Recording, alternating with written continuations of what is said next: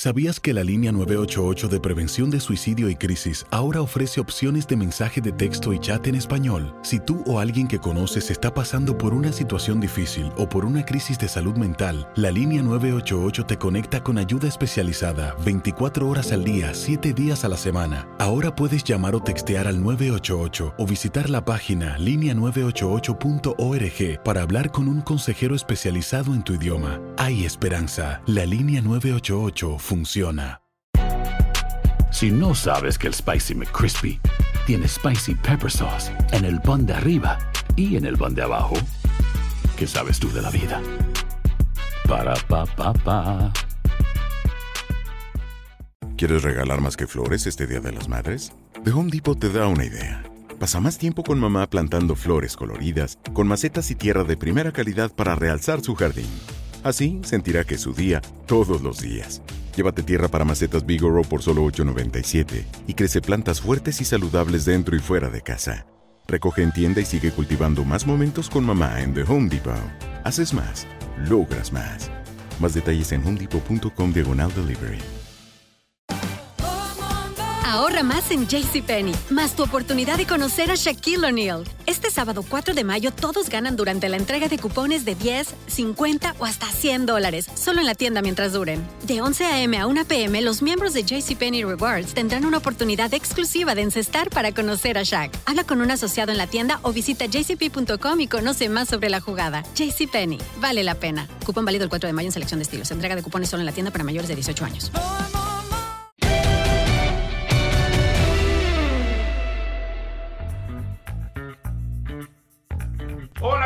Qué gusto de saludarlos. Este es el podcast de los tres amigos. Aquí está listo ya José Bicentenario, también Henry y su servidor. ¿Qué pasó, Pepillo? ¿Cómo andas? Muy bien, mi Toño.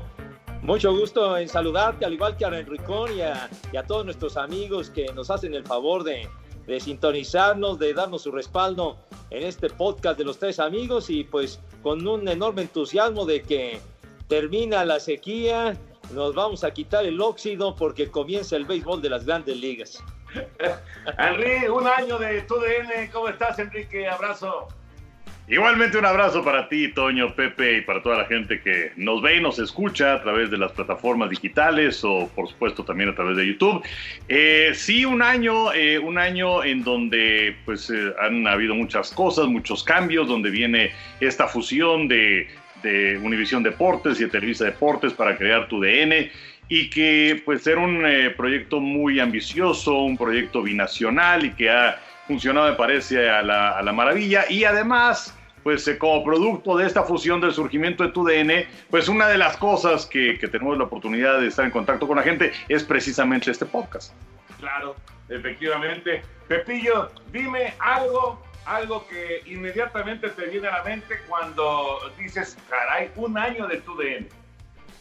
Híjole, pues es que la, verdad fue un momento muy especial la transición, ¿no? Cuando cambiamos a, a TUDN después pues, de décadas, ¿no? De, de, ser de Televisa Deportes, pero creo que pues todos los cambios son para bien y, y, el proyecto creo que tiene reservado todavía lo mejor para las personas y para todo el auditorio que nos hace el favor de seguirnos, de tal suerte que pues sí, sí, fue un cambio, un cambio radical ¿no? en, en todos los sentidos, pero pues hemos seguido trabajando bien, con mucho entusiasmo y hasta que el cuerpo aguante, chiquitín.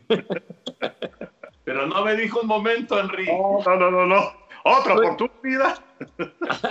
no, bueno, ¿qué? Eh, bueno, el, el- un, un momento, por ejemplo, cuando, cuando hicimos nuestra, nuestra primera transmisión, eh, eh, ahora esto lo estoy recordando, porque tus preguntas que siempre son a bote pronto, mi querido Toño.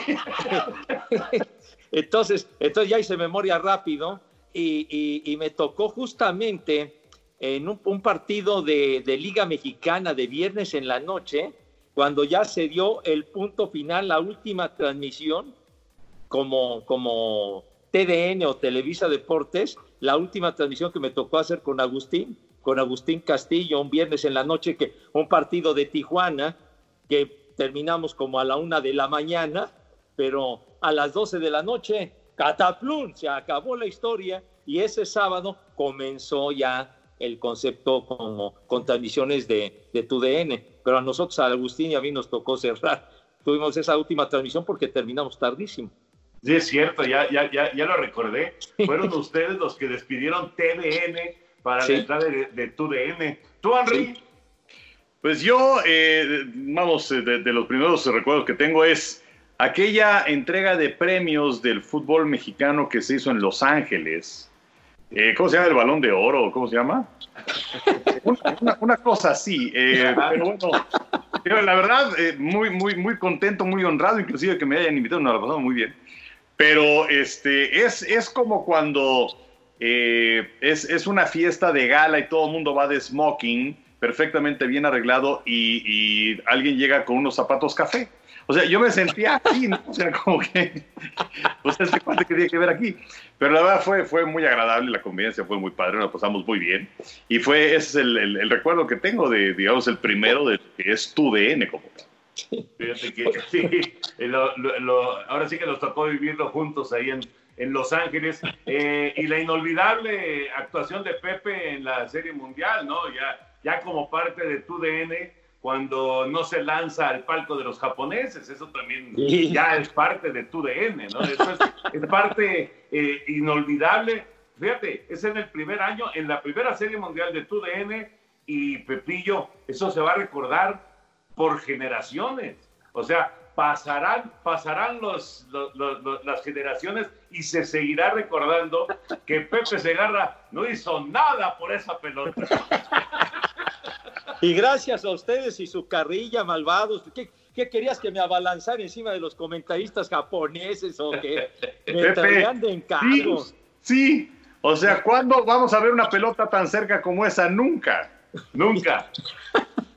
Yo pienso que así va a ser, pero me traías de encargo y luego, y luego lo que, lo que trascendía al aire después de que empezamos a platicar también me quedó para el recuerdo. Oye, y, un, detalle de, ahora, ahora recordando esa última transmisión cuando cayó el telón de, de TDN y nacía TUDN, el partido comenzó obviamente tarde de Tijuana, y ahí estábamos, eh, Agustín y yo haciéndolo, y, se fue prolongando el juego así muy emocionante y todo, y se fue haciendo tarde, tarde, y seguimos y seguimos, y, y termina el partido por ahí de la una de la mañana, una cosa así ya, y resultó, después nos enteramos que a las 12 de la noche, ¡pum! El apagón y ya no se vio nada, ya, cero. Bueno, para ustedes.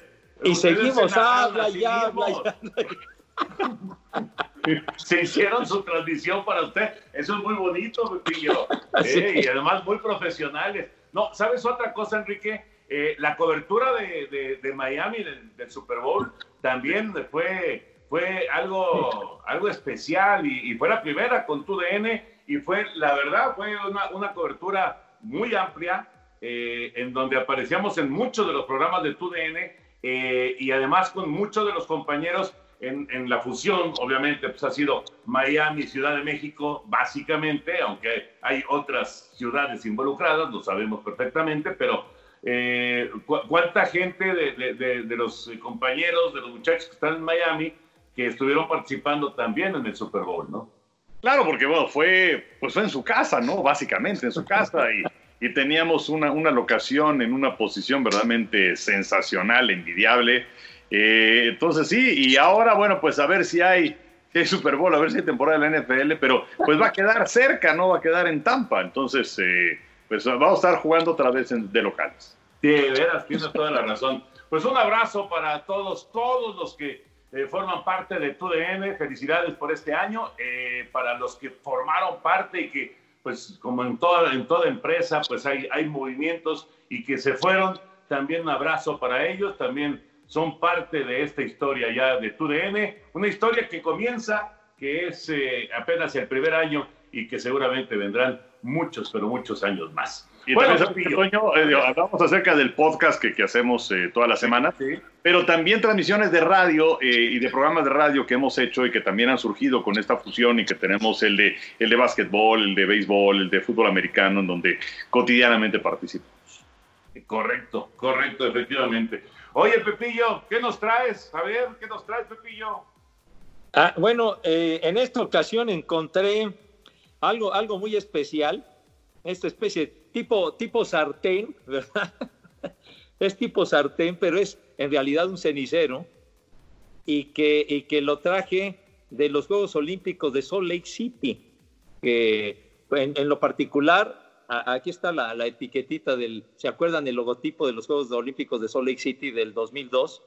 Y que en lo particular fueron los únicos que me tocó transmitir yendo al escenario, que me tocó, me tocó ir con ustedes, que fuimos una, una comitiva como de ochenta y tantas personas para transmitir aquellos, aquellos Juegos Olímpicos de invierno, que fue pues algo, algo muy especial y para mí pues eh, fue inolvidable poder estar con ustedes transmitiendo los Juegos Olímpicos de invierno, que a ustedes ya les ha tocado ir en otras ocasiones y que pues se solían transmitir en, en Televisa hasta los últimos que transmitimos, que fueron los de Turín, los de 2006, que tú estuviste por allá en Ricón, después de que hicimos el Super Bowl, y que a mí me tocaba hacer transmisiones aquí desde México, ¿no? Y desde Juegos Olímpicos de invierno, desde años más atrás, y que, y que también me acuerdo cuando se transmitían que, que los narrabas tú, mi Toño, con el queridísimo Sonia Alarcón y con Manfred Gallman, y con Manfred el problema era que cuando se presentaba cada cuatro años los Juegos Olímpicos de invierno, era un batallar enorme para conseguir el, el permiso pues, para que pudiera salir al aire, porque en aquella época se necesitaba tener una licencia un permiso para poder estar en una transmisión con, con Galman. ¿Te acuerdas, Toño, de aquellas transmisiones?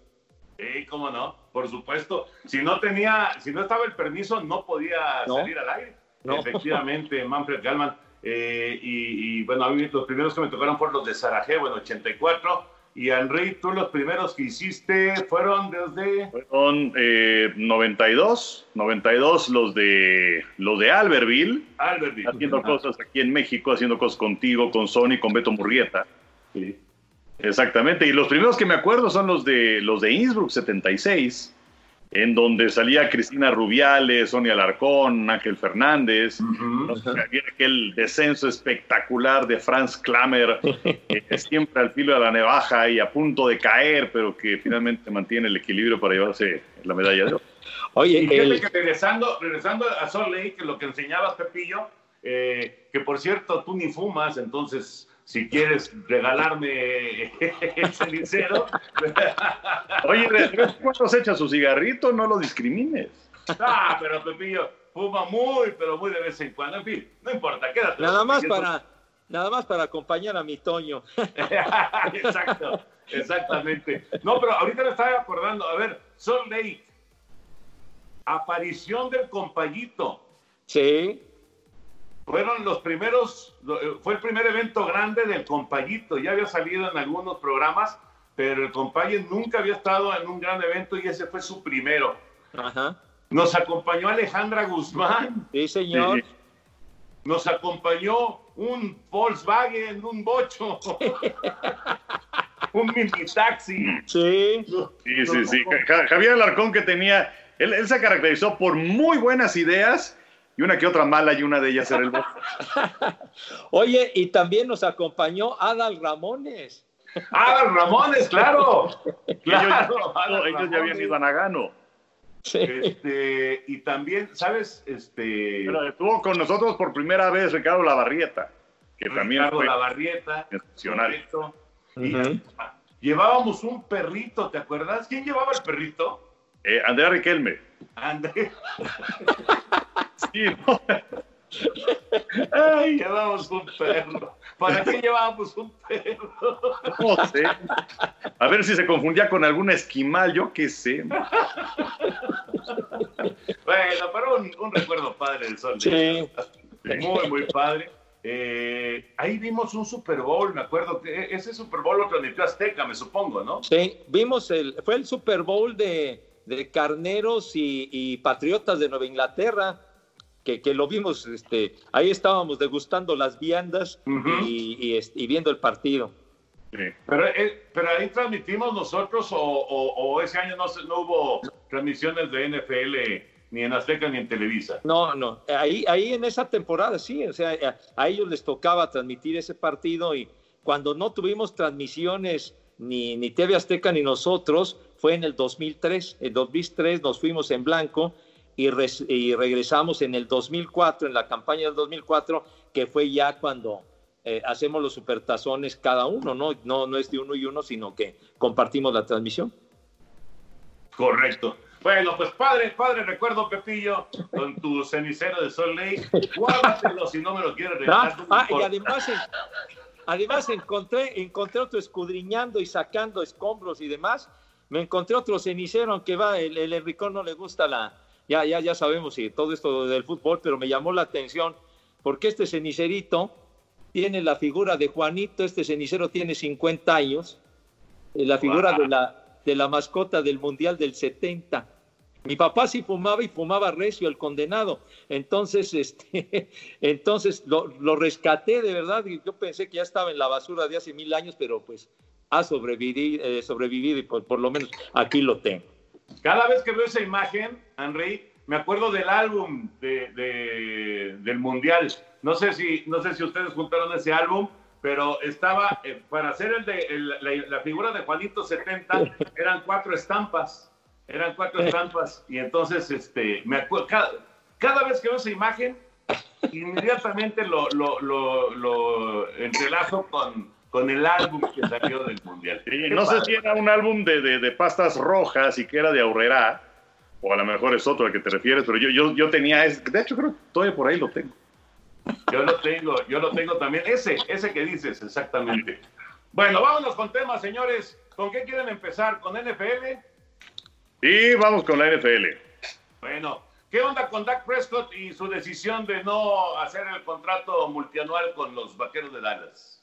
Yo creo que Dallas deja ir una gran, gran oportunidad de, firmarlo a largo plazo, o a lo mejor Dallas eh, no cree que pueda ser su coreback para largo plazo, o sea, le van a pagar por esta temporada menos de 32 millones de dólares y el año próximo van a ser por ahí de 37, o sea, en dado caso de que le colocan otra vez la, la, etiqueta de jugador franquicia, y entonces en dos años cobraría 69 millones de dólares.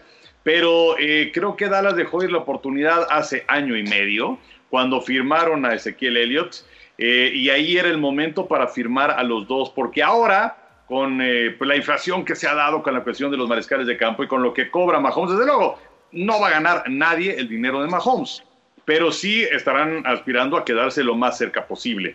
Y pues en el caso de Prescott lo hemos platicado en otras ocasiones, o sea, a él simplemente por ser el coreback de los Vaqueros de Dallas le cae más dinero.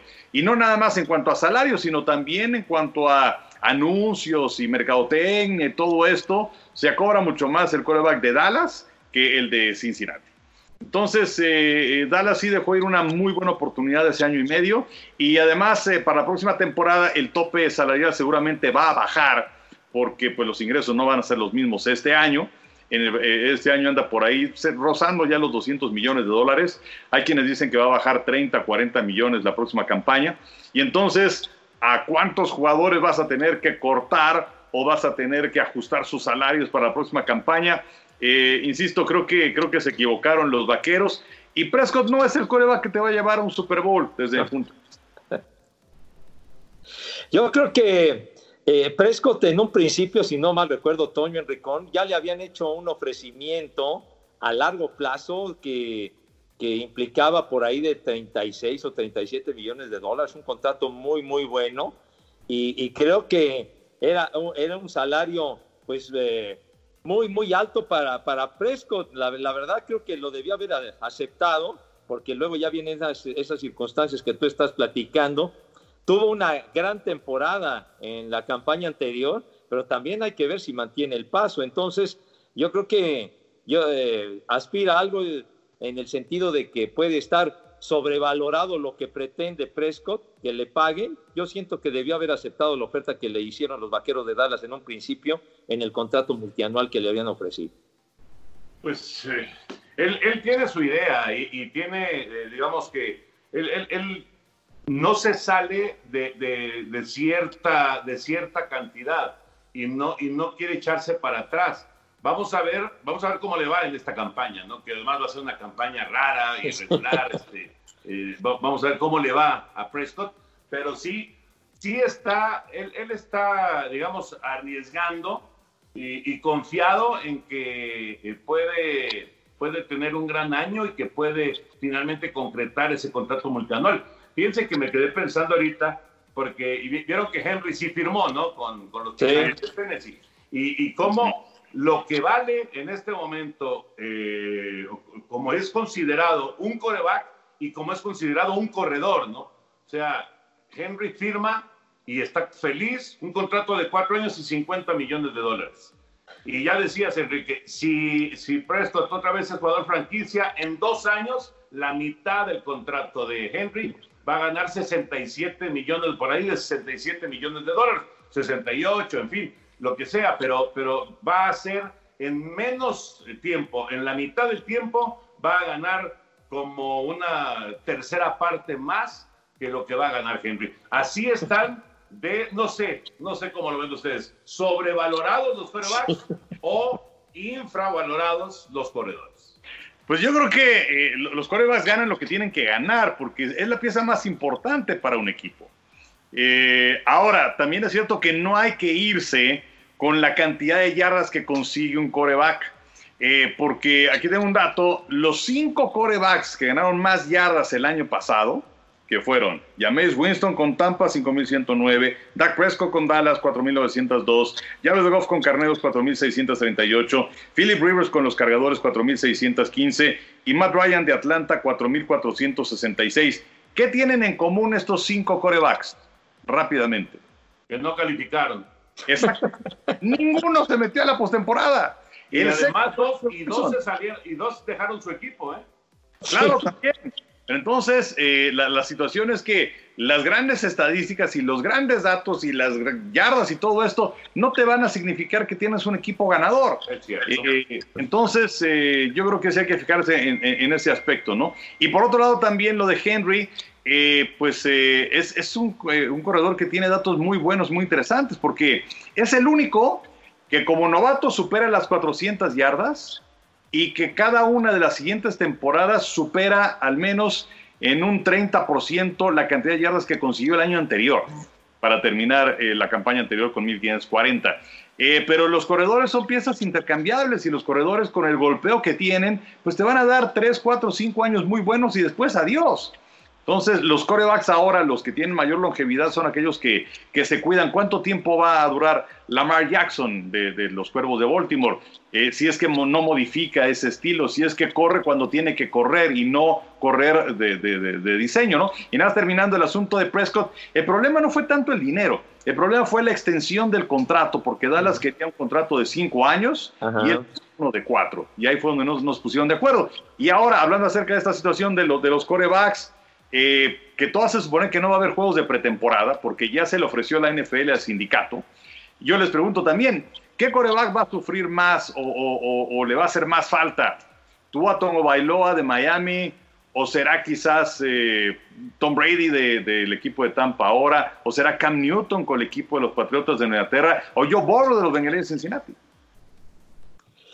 No, la, verdad con esto de, que mencionas de los, de los mariscales de campo, y yo relacionado con, con lo de Derrick Henry, pues la verdad, los, los Titanes de Tennessee, la, la, campaña anterior se quedaron en la antesala del Super Bowl y me recordaron mucho esa, esa, esa época setentera, ¿no? Recordé mucho a un Earl Campbell, por ejemplo, que le daban el balón y, y su mariscal de campo hacía lo necesario simple y sencillamente para guiarlos como era Dan Pastorini. Y, y casi cada partido corría más de, de 100 yardas Derrick Henry y, así pudieron eliminar a los Patriotas de Nueva Inglaterra y a los Cuervos de Baltimore y a todos ellos. Entonces, sí, yo creo que es una, es una diferencia abismal lo que platicabas, Toño, en lo que gana un mariscal de campo en relación a un corredor superestelar como Derrick Henry.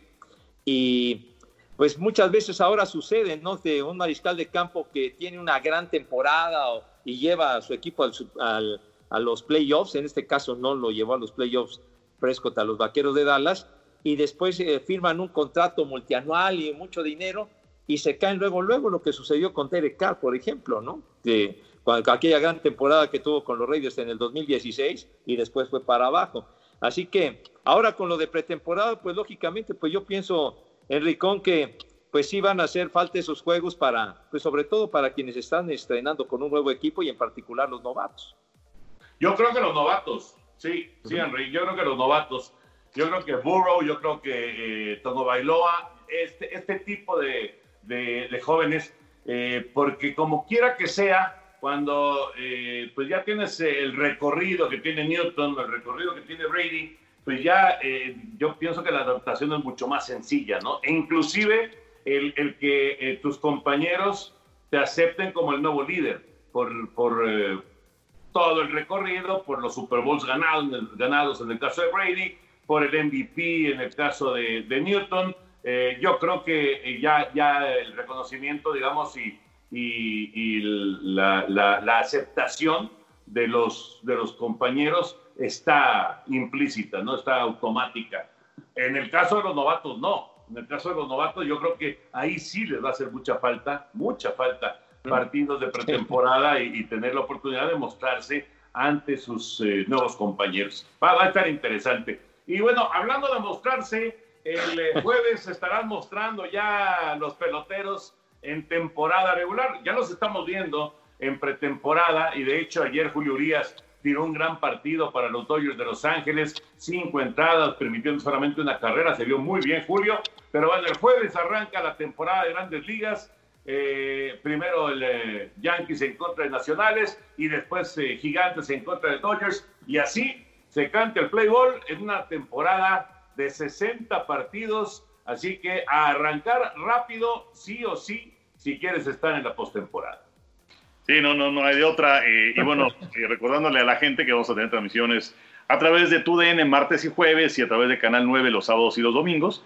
Em, pero bueno, dentro de eso que va a iniciar la campaña, por lo menos en el momento que estamos grabando este podcast martes, no se sabe qué va a pasar con los azulejos porque se había hablado que eh, pues iba a haber ciertas restricciones de viaje para eh, los equipos que iban a ir a, Toronto y desde luego Azulejos también yendo y viniendo de Estados Unidos a Canadá, que les iban a ofrecer la posibilidad de, quedarse en el hotel a los peloteros eh, de, los Azulejos, ahí, ese hotel que está pegadito al estadio, al Royal Center, pero de plano el gobierno canadiense no les dio la, posibilidad. Así que ahora, pues están viendo si juegan en Búfalo eh, donde está el equipo de clase AAA de los Azulejos, o quizás jugar en Dunedin, en Florida. Eh, sí llama la atención que pues durante todo este tiempo que tuvieron para planear y para ver posibilidades y escenarios, aunque los azulejos dicen que tienen cinco diferentes escenarios, pues estemos ya al cuarto para las 12, la campaña empieza el jueves, su primer partido como local va a ser el próximo 29 de julio en contra de los nacionales de Washington, los campeones, entonces, a ver qué es lo que sucede en ese aspecto, como también pues eh, las dudas que existen sobre los protocolos de seguridad y todo eso que hemos platicado. Oye, además los, los jugadores de, los Azulejos de Toronto quieren un, un, campo, un estadio que sea de grandes ligas, porque lo que mencionabas de Dunedin en Florida, por el, el rebrote muy fuerte en ese estado, y respecto al parque del equipo que tienen en Búfalo, dicen que pues las instalaciones no son de lo mejor y sobre todo que el alumbrado es sumamente deficiente. Entonces, pues ahí está la, la, cuestión de que pues van a tener que implementar una medida rápidamente para, para poder enfrentar la temporada que pues ya comienza en un par de días. Fíjate que además, además está eh, la tentación, vamos a decirlo así, de que si juegan en Búfalo, Búfalo está a menos de una hora en carretera de Toronto. Eh, eh, no, sé, no, sé, no sé exactamente cuál sea la situación en cuanto al cruce de la frontera en, en, automóvil. A lo mejor no se puede pasar y punto, ¿no? Pero, pero si se pudiera pasar, pues estaría la tentación de irse a su casa, porque estás allá una hora o menos de una hora, ¿no? Entonces, yo no, digo, no, desconozco cuál sea realmente la circunstancia, ¿no? Pero bueno, ya, el béisbol va a regresar y eso es algo que nos tiene muy contentos a todos. Eh, yo creo que la, temporada eh, es curioso. Eh, yo creo que esta es la temporada más esperada por nosotros en, años, ¿no? Tal vez la más esperada de, toda nuestra vida, porque parecía que nunca iba a llegar y finalmente va a llegar, ¿no? Sí, sí, sí, finalmente va a llegar el lapso más amplio que hemos tenido entre ser mundial y el arranque de una siguiente campaña, superando las huelgas que se han dado ya en el béisbol de grandes ligas. Eh, y, sí, eh, sabemos que es un deporte en donde las estadísticas son muy importantes y, donde por la cantidad de partidos eh, tan reducida, que, bueno, ojalá y se puedan jugar todos los partidos y llegar hasta la Serie Mundial, pues algunas rachas, ¿no? De, de pitchers que si tienen más de 200 ponches en una campaña o que tienen más de 300 y consecutivos y ahí aparecen los Garrett Cole, aparece Mark en fin, pues se va, se va a ver truncada esa racha, pero pues lo importante es que vamos a ver béisbol eh, de una forma así especial, pero eh, pues mira, si lo pudieron hacer en, lugares eh, como, como en Corea y como en Japón y todo esto, pues esperamos que, aunque se está dando un brote brutal en Estados Unidos, porque pues por un lado el, el, gobierno no aplicó las medidas necesarias y por otro lado también hay mucha gente inconsciente.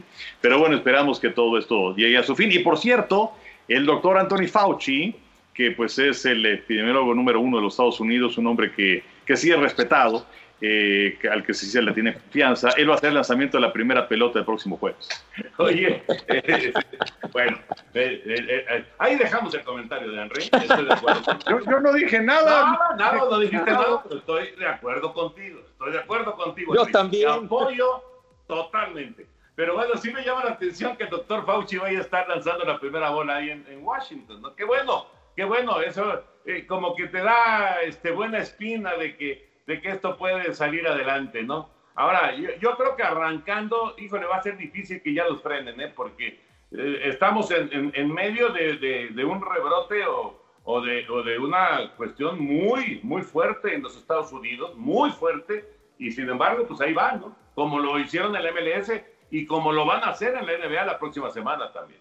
Sí, pero la diferencia es que estos dos que dice Toño están en una burbuja en Orlando, en donde, por cierto, desde el 13 de julio que han hecho una serie de estudios de, de, pruebas de coronavirus a 346 personas, ninguno dio positivo y es una gran noticia.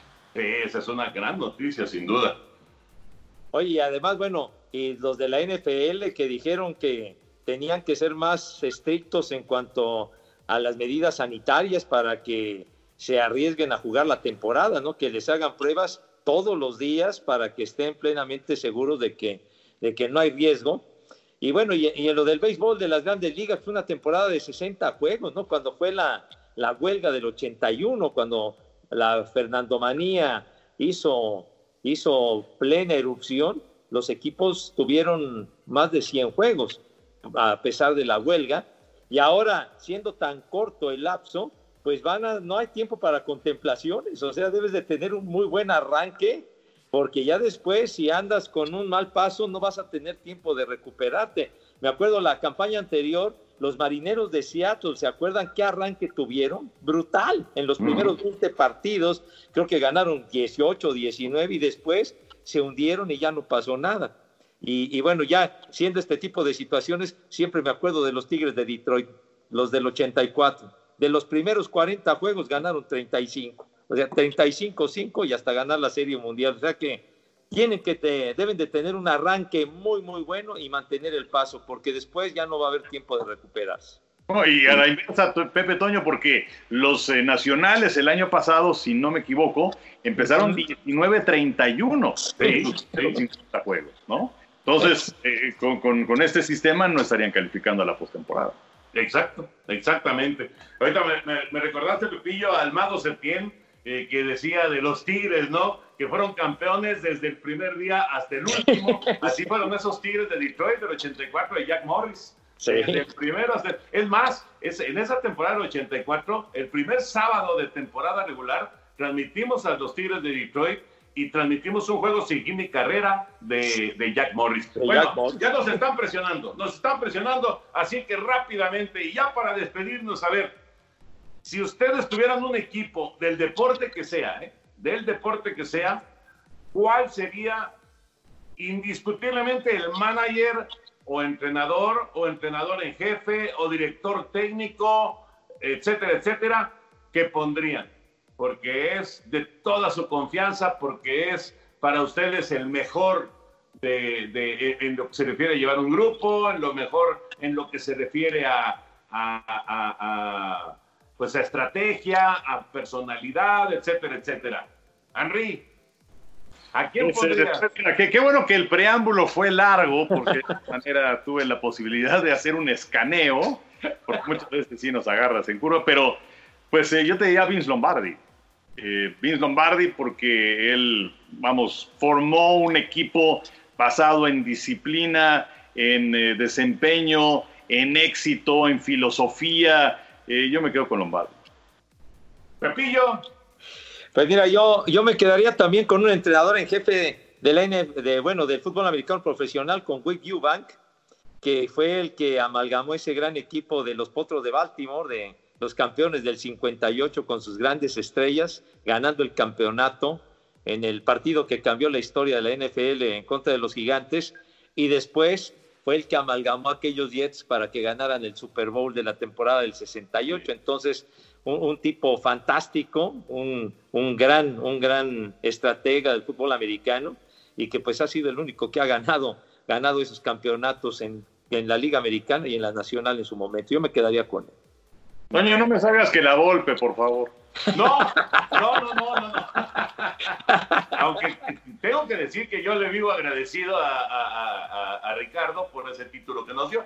Pero no, no, no, no, no. Yo, yo el cananea, fíjate, Benjamín Reyes. A mí me tocó no solamente eh, transmitir partidos, muchos, muchos partidos dirigidos por, por Benjamín, y antes como aficionado estar en el estadio viendo partidos dirigidos por, por Cananea, pero también me tocó estar muchas veces en el dugout, estar en la caseta y ver la manera en la que se, eh, bueno, en la que dirigía, pero también la manera en la que se acercaba a sus jugadores, la manera en la que los motivaba. Eh, les voy a decir cuál es la, la impresión que tengo con respecto a, a- a cuando estaba yo ahí en la, en la caseta. Cuando, cuando estaba yo ahí, me sentaba mucho con Maximino León, eh, eh, con Nelson Barrera, pero sobre todo con Max, con Maximino, porque obviamente si no le tocaba pichar, pues estaba todo el tiempo en la caseta.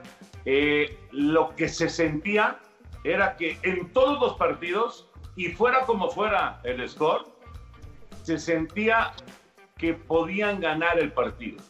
Esa era la motivación que tenía Benjamín. Siempre se sentía que estaban en el juego, que lo podían ganar, que lo podían sacar. Obviamente ganaba y perdía como todos, pero se sentía esa, ese sentimiento, esa, ese, ese ambiente que ponía Cananea Reyes, de verdad que era algo único, único, de llamar la atención, algo realmente muy, muy especial que se vivía ahí en, en esa caseta de los Diablos Rojos.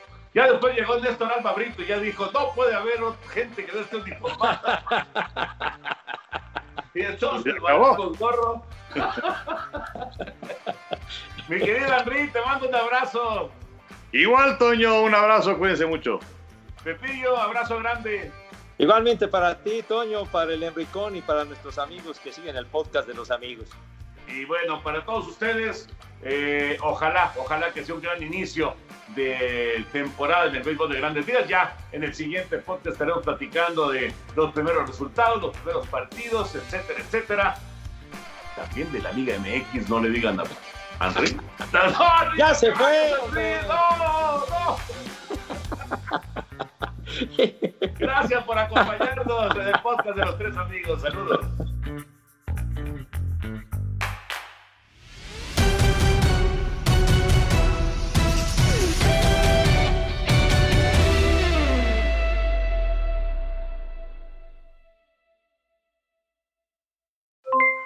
Aloha mamá, ¿dónde andas? Seguro de compras. Tengo mucho que contarte. Hawái es increíble. He estado de un lado a otro con mi unidad. Todos son súper talentosos.